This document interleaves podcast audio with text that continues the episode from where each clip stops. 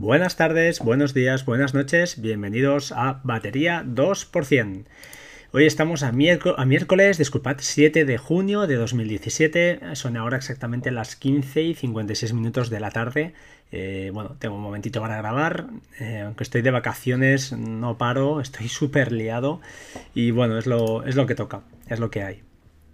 Programa número 141, ya 141 programas, hacía unos días que no, que no grababa y, lo siento muchísimo porque tenía, tenía muchas ganas de, coger el micro ya y, bueno, y grabar un poquito. Lo cierto es que, bueno, eh, no voy a hablar mucho de la keynote, no voy a hablar de la keynote, eh, creo que hay gente que, mm, bueno, son analistas ya casi expertos en todo lo que eh, refiere o hace referencia a lo que ocurrió el pasado lunes. Os puedo decir que la, que la he visto, bueno, eh, mi opinión, aunque va a ser muy, muy, ya os digo, no voy a hablar, con lo cual me lo voy a reservar un poco, pero vaya, es al final creo que depende mucho de cada uno, de cada persona, hay gente que lo ve fantástico, hay gente que no. Al final es una empresa privada, está encarada a ganar dinero y muchas de las cosas que algunos desearíamos, o al menos yo particularmente desearía, como es pues una multiusuario, por ejemplo, en el, en el iPad, que es algo que, que aclama al cielo, pues parece que no, que no, están, no están en ello, ¿no? No sé, ya os digo, yo sí que veo una apertura un poquito más, ¿no? Del iPad, haciéndolo más pro, entre comillas, aunque para mí, personalmente, y es mi opinión muy, muy personal, pues no, no está ni de lejos a la altura de, de un portátil o de un ordenador de sobremesa. Y si tampoco es lo que pretende, pues oye, perfecto. Pero para mí, personalmente, hablo siempre para mí, desde mi punto de vista, no es una herramienta de. no serviría para, trabajar, entre comillas, ¿vale? Cuando digo trabajar, quiero decir administrar, pues, ya sea mi podcast, hacer mis cosas. Mm, no me da esa esa usabilidad que, bueno, que en otros campos seguro que, la tiene y la mejora, ¿eh? en campos como fotografía, eh, dibujo, no sé, no tengo ni idea. Pero bueno, esa es mi, mi humilde opinión y voy a pasar de puntillas porque ya os digo, no voy a entrar al trapo. Más cositas, voy a lo que nos toca, ¿de acuerdo? Mira, fijaos, Daisy Disk, acordaos, esa aplicación para macOS, sorteo de dos licencias hasta el próximo día 16, ¿de acuerdo? Estáis a tiempo, hashtag concurso Daisy Disk, una muy buena aplicación para descubrir eh, dónde se va el espacio de vuestro disco duro. Y bueno, ya os digo, yo estoy muy contento con ella, la puedes instalar en tantas máquinas como seas el, usuario, con lo cual no está limitada a, una, a un Mac, en este caso, pues si tienes tres, pues hasta tres, los que sean. Y está muy bien, la verdad es que está curiosa y lo que hace lo hace muy, muy bien. En segundo, segundo tema y rapidito, eh, Plex. Plex vía a remoto. Eh, os quiero comentar también, ya he comentado más de una vez que se podía manejar pues, el Plex de un iPad desde, desde el teléfono móvil. Y también, como no, se puede usar el Plex Media Player. Ojo, porque hay dos, dos, aplicaciones para macOS. Una es Plex Home Theater, que está descontinuada, y otra es Plex Media Player. Pues bien, Plex Media Player, esta se puede, pues eso, correr desde un Mac eh, y, tú desde el teléfono móvil, imaginad, por ejemplo, es mi caso, cuando estoy haciendo algo de bicicleta eh, en casa, eh, bici de spinning, la típica bici, pues estoy sudando ahí la gota gorda, lo que hago a veces, como tengo el Mac conectado al monitor, y quiero pues avanzar o cambiar de serie o de capítulo de lo que sea, eh, desde el móvil lo puedes hacer. Simplemente se trata de abrir la aplicación de Plex y en el cuadradito famoso que usamos para enviar a Chromecast, pues al pulsarlo veréis que hay la opción también del, Mac, en este caso, ¿no? En el MacBook Pro que tengo. Entonces está muy curioso porque, bueno, ya os digo, os puede servir, pues si no tenéis el teclado cerca, pues para manejar lo que, lo que se está viendo en, en este caso en el Mac. En el caso de los peques en el coche, pues os puede servir para que desde el asiento delantero podáis pues, cambiarles o gestionarles los dibujos o lo que sea que estén viendo en el, asiento de atrás. ¿Qué más os quería comentar? Fijaos, eh, sí, para Mac, hablando de Mac OS, mm, quería comentar el uso de escritorios. El otro día no sé quién escuché que lo, comentaba. Y yo la verdad es que hace tiempo que lo uso. El uso de escritorios no es más que eh, de alguna manera, no sé si lo voy a explicar muy bien, desde el Mission Control eh, de, nuestro, de nuestro Mac podemos, eh, pues eso, crear tantos escritorios como, como, queramos, creo, ¿no? Entonces puedes decidir qué aplicación está en cada, en cada escritorio. ¿Eso para qué? Pues por ejemplo, pues para trabajar a pantallas completas va muy bien y no tener ahí todas las ventanas acumuladas en un, en un mismo entorno. Eh, además, con la tecla control y flecha izquierda y derecha te puedes mover de un, de un escritorio a otro, con lo cual es súper rápido. Y yo lo uso muchísimo, ya os digo. Por ejemplo, tengo un Parallels que se me abre en un escritorio. Tengo. Uh, uh, uh, ahora no me acuerdo más. sí, a ver, lo voy a hacer porque no me acuerdo. Tengo, tengo, tengo, tengo. Ah, sí, tengo el Mac Mini, donde tengo la, el, ya os lo diré, Screens, eh, la aplicación de Screens corriendo, pues en otro escritorio. Y así, pues me, es mucho más fácil y ordenado moverme, moverme entre ellos. No sé si hay algún atajo de teclado, seguro que sí. Con el trackpad, sé que con los cuatro dedos haces que, que aparezca y puedes seleccionar el que quieras. Pero es una manera, ya os digo, que si no la usáis, pues os la recomiendo a la hora de, trabajar y no tener 20.000 ventanas ahí montadas que al final no sabes dónde, dónde estás. el otro día, el lunes, estuve, tuve la oportunidad, y cambio de ahí de tercio, de estar en Portaventura. Es un puerto temático, puerto no, disculpad, un parque temático que hay en, en Tarragona, muy cerca de Tarragona, en Salou. Y pasamos un día muy divertido con unos amigos y con, la, con los dos peques. Y fue un día, pues lo típico, entrañable, que te lo pasas muy bien, haces muchas fotos, muchos vídeos. Y debo decir que la otra pareja llevaba Android, eh, creo que era un Huawei, bueno, unos teléfonos muy chulos que hacían buenas fotos. ¿Y qué ocurrió? Pues lo típico, que nos vamos a casa y te empiezan a entrar en ese grupo de WhatsApp que has creado tan chulo para, para la salida a Portaventura te, empiezan a entrar fotos y vídeos de, la otra familia, ¿no? De la otra pareja. Entonces, eh, claro, dices, ostras, a ver si es posible, es posible, eh, pues claro, pierdes calidad, pierdes geolocalización, pierdes muchas cosas. Entonces les mandé un pequeño mensaje sin ánimo de, herir sentimientos, porque esto a veces es un poco nivel friki, pero claro, que creo que está bien. Y nada, la verdad es que muy, muy bien. Se instalaron Google Fotos, que no lo usaban, ahora ya saben lo que es. Y además les enseñé, pues simplemente es eso, eh, crear eh, un álbum compartido, da la opción con la flechita, perdón, eh, hay una opción en, nuestro Google Fotos de crear álbum compartido. Añades ahí las fotos y vídeos que, que sean tuyas. A partir de aquí Simplemente eh, haces compartir, le, envías el, le envías a esa persona o a esas personas ese, enlace.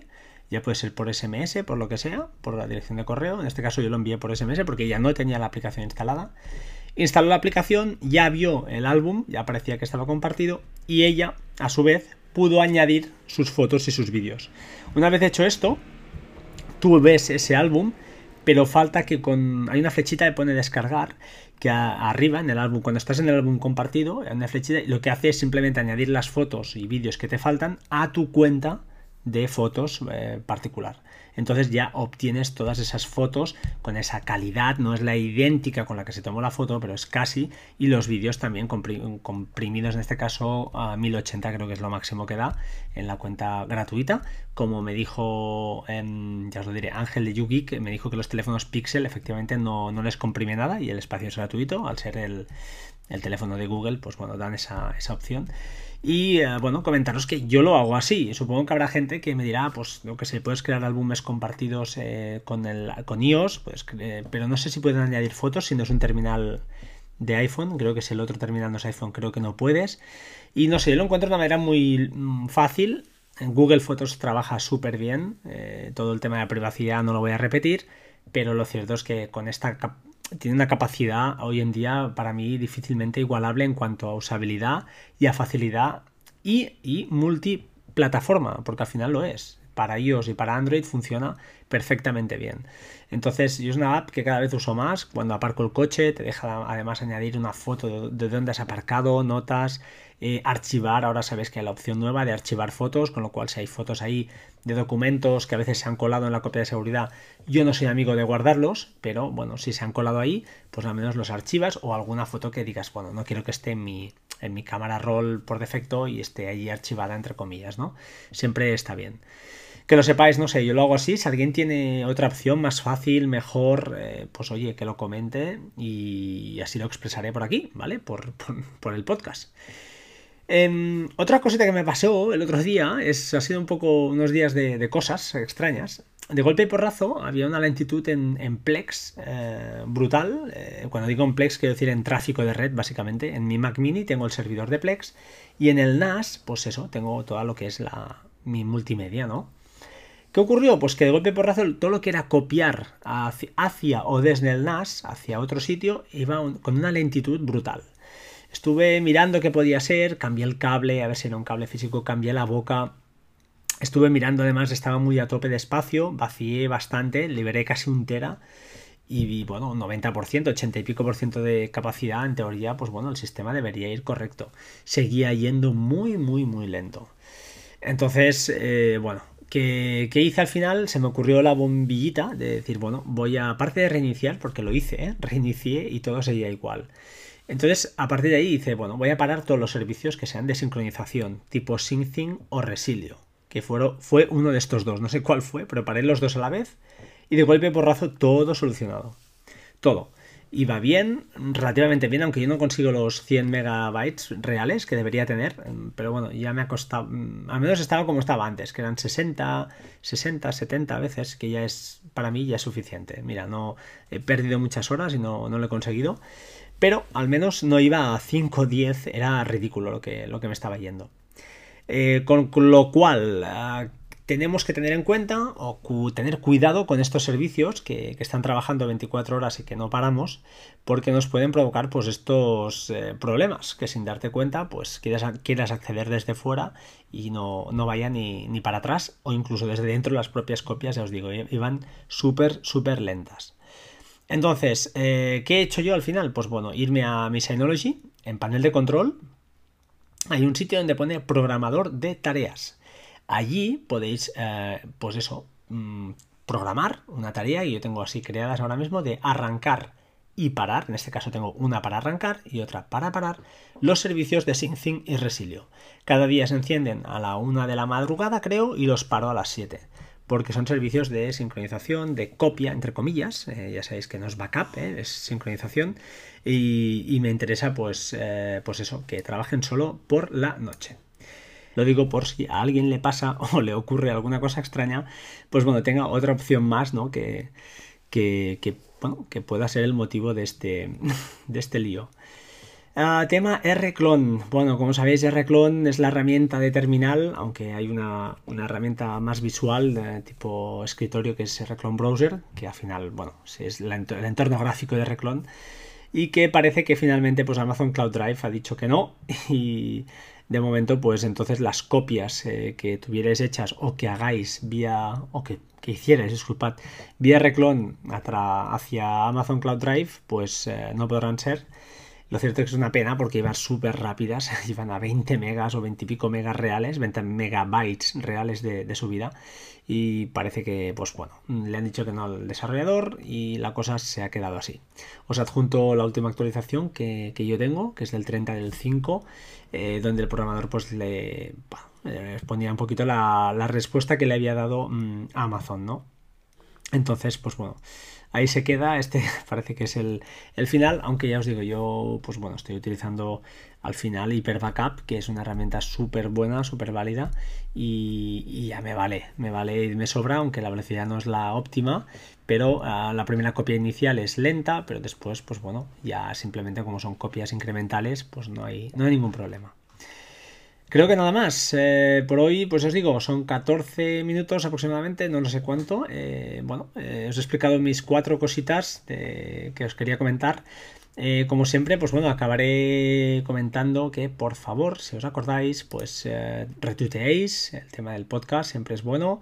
En segundo lugar, pues em, alguna review siempre sería bienvenida. La última es del 30 del 5 justamente. Y nada, me encantaría pues eso, que os animarais y metiéramos alguna, alguna reseña más. Sin nada más, ahora sí, ah, como siempre, sed buenos y, y nos vemos en un programa. Espero que próximamente pueda volver a grabar, ¿de acuerdo? Un abrazo y hasta pronto. Chao, chao.